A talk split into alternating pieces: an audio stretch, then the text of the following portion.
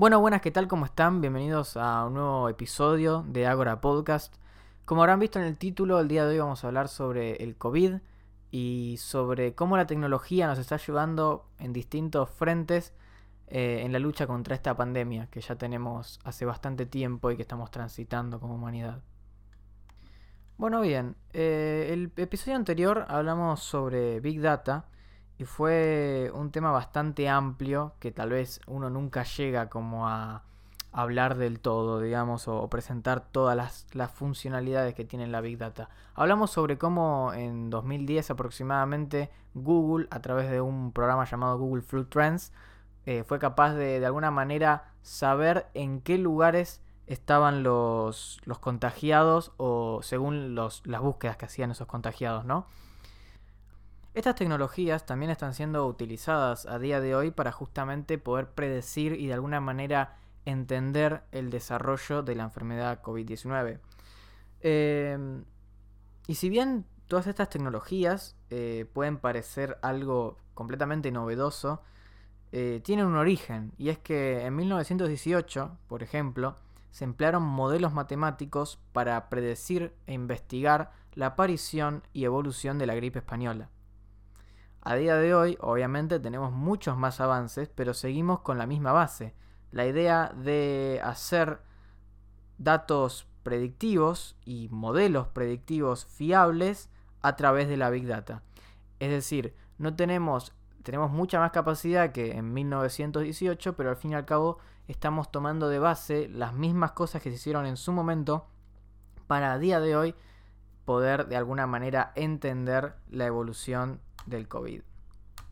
Este tipo de ciencia de datos, que es como, como se llama, eh, permite actualmente tener un, bueno, generar, como dije, modelos predictivos muy fiables, casi el 85% de, de fiabilidad en uno de los casos. Este caso fue el de una empresa llamada Rooking Data, que en colaboración con un importante sanatorio de la ciudad de Buenos Aires, a través de un algoritmo de predicción de la demanda, es decir, un algoritmo que estaba originalmente pensado para empresas o, gente que, venda productos, eh, se pudo aplicar al COVID de tal manera que eh, se pudo determinar la cantidad de pacientes que iban a venir en cierto momento, en ciertas fechas.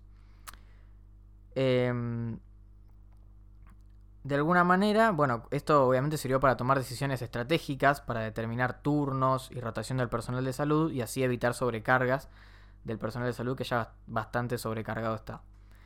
Y bueno, así es como analizando casi tres meses de historia de pacientes ingresados con COVID, consiguieron, como dije anteriormente, un 85% de precisión. Es decir, que eh, como de alguna manera tomando los datos, tomando nuestra información o la información de los pacientes que entran al, sanatorio por COVID, de alguna manera el algoritmo logra predecir que en tal fecha, y según las tendencias y según la información que ya tiene, en tal fecha va a ser así. Y le pegó en un 85%. Es decir, que de alguna manera el algoritmo, bueno, de alguna manera no, de una manera que obviamente está explicada, pero no la vamos a explicar acá, y consiguió el 85% de, de efectividad frente a, a predecir el futuro, digamos, y a entender mejor el desarrollo de la enfermedad. Por otro lado, en algunos hospitales de España crearon un algoritmo que es capaz de calcular la ocupación de camas UCI en ciertas fechas. Es decir, algo parecido al anterior en donde se intenta como predecir cuánta ocupación va a haber de camas en el hospital en tal fecha que aún obviamente no sucedió. Eh, este algoritmo toma datos de cada paciente ingresado por COVID. ¿Qué datos toma? Las patologías, la edad, el índice de masa corporal y así obviamente entender si es factor de riesgo o no es factor de riesgo o tal vez si no es factor de riesgo pero tiene algo que lo puede llevar a que la enfermedad empeore, entonces se lo toma como un posible em, paciente que ocupe eh, un lugar o una cama o una plaza en el hospital y así obviamente tomar decisiones mucho más eficientes en cuanto a la distribución de recursos. Imagínense que, por ejemplo, si yo tengo un modelo predictivo eh, no sé, soy gobernador o soy ministro de salud y tengo un modelo predictivo que me dice que en tal fecha va a haber tanta gente en, terapia intensiva o ocupando una cama, yo puedo decidir mejor hacia dónde llevar las camas. Si yo digo que en el hospital va a haber, en este hospital, en el hospital, no sé, Pedro, va a haber mucha más gente, entonces muevo entre hospitales o me, me, me enfoco en poner la mayoría de camas ahí. Eh, y eso permite, obviamente, de alguna manera salvarnos la vida, es decir, que de alguna manera la tecnología nos está salvando la vida. Y eso es lo maravilloso, ¿no? Que permite facilitar cosas que un cerebro humano sencillamente no puede pensar o tardaría mucho más tiempo en poder crearlo y en poder llevar a cabo un modelo matemático, como seguramente se habrán roto la cabeza los científicos de 1918 en la gripe española. Y a día de hoy todo eso es tan fácil como generar un algoritmo, eh, tener los datos y bueno, y a trabajar sobre eso y a, tener, y tener confianza para llevar a cabo decisiones estratégicas. Bueno, y como siempre, China, además de ser como de alguna manera la precursora de la enfermedad, ya que de allí salió, China es un país que tiene una innovación tecnológica mucho mayor al resto del mundo, a mi parecer. Y bueno, desde 2019 que ya había robots, o de alguna manera sí, robots con cámaras e inteligencia artificial y capacidad de comunicarse con los humanos y ayudarlos, y tal vez suplantarlos en ciertos, en ciertos roles.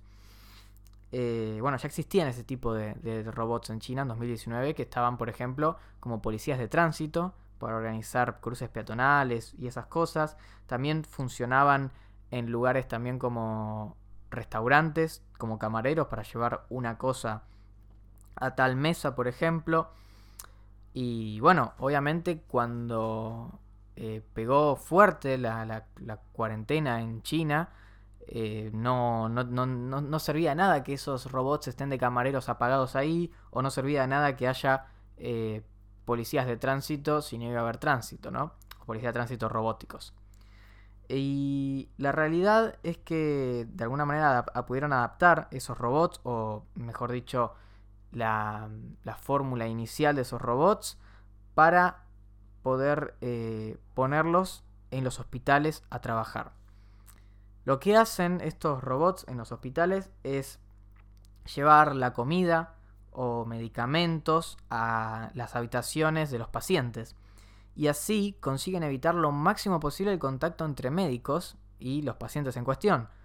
Lo que en una pandemia y con un virus tan contagioso como es el COVID es algo muy importante, porque imagínense, si nosotros podemos llevar cierta cosa a cierta habitación y no tener contacto con la persona y no tener el riesgo de contagio, porque imagínense, además de el problema que significa que un médico esté contagiado para la propia persona, también es un problemón para que cada vez haya menos médicos porque están en su casa haciendo cuarentena.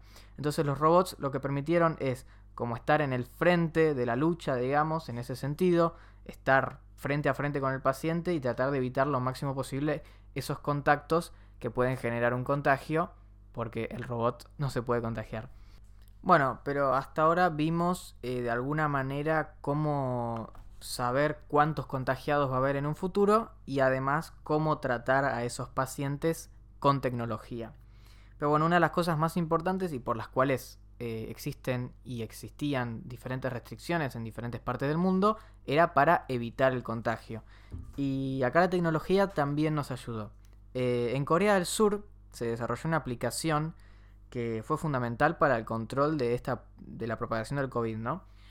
Es una app que se llama Corona 100M y se basa en un sistema de localización GPS en el cual los usuarios pueden saber si transitaron por lugares donde previamente se han detectado casos de COVID-19, así como la fecha en que se confirmó el contagio. Es decir, otra vez, a través de lo importante que son los datos, eh, se puede saber si una persona pasó por cierto lugar o estuvo en contacto con cierta gente en un lugar donde se, donde se ha confirmado un contagio de COVID. Entonces, de esa manera es mucho más fácil rastrear eh, quién es un posible contagiado y quién debería hacer cuarentena sin necesidad de esperar a los síntomas y por ahí en el transcurso en el que aparecen los síntomas y la, persona sale igual porque se siente bien, em, seguir contagiando, ¿no? Eh, es algo mucho más efectivo. Porque tal vez si yo vi una persona en la calle o estuve al lado de alguien en la calle que no conozco y que después dio COVID, yo nunca me voy a enterar que esa persona dio COVID, pero a mí me contagió.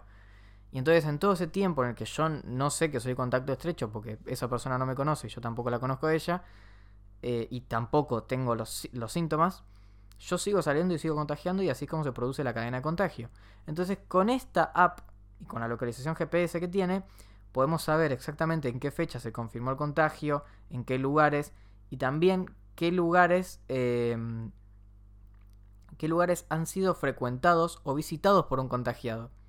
Esto quiere decir que ponele que todos tenemos esta app en nuestro teléfono y entonces obviamente nuestra app sabe dónde nos estamos moviendo todo el tiempo y cuando damos que somos COVID, eso se pone en la app y alerta a todas las personas en los lugares donde estuvo el contagiado y en qué, más o menos en qué fechas. Obviamente esto de manera anónima.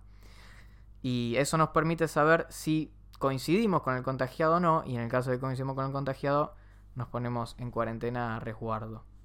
Bueno, otra forma de... Bueno, ya vimos cómo entonces eh, tratar de prevenir el contagio y otra cosa es cómo diagnosticarlo sin la aparición exacta de los síntomas, o al menos en su totalidad, y sin la necesidad de un testeo presencial, ¿no? Y esto es algo que para mí me parece muy loco, y es que una compañía llamada Biometric Box eh, se desarrolló con el Departamento de Salud del Gobierno Vasco en España eh, una app que permite detectar un índice de contagio del coronavirus analizando la voz de la persona. ¿Qué quiere decir esto? Porque es bastante loco.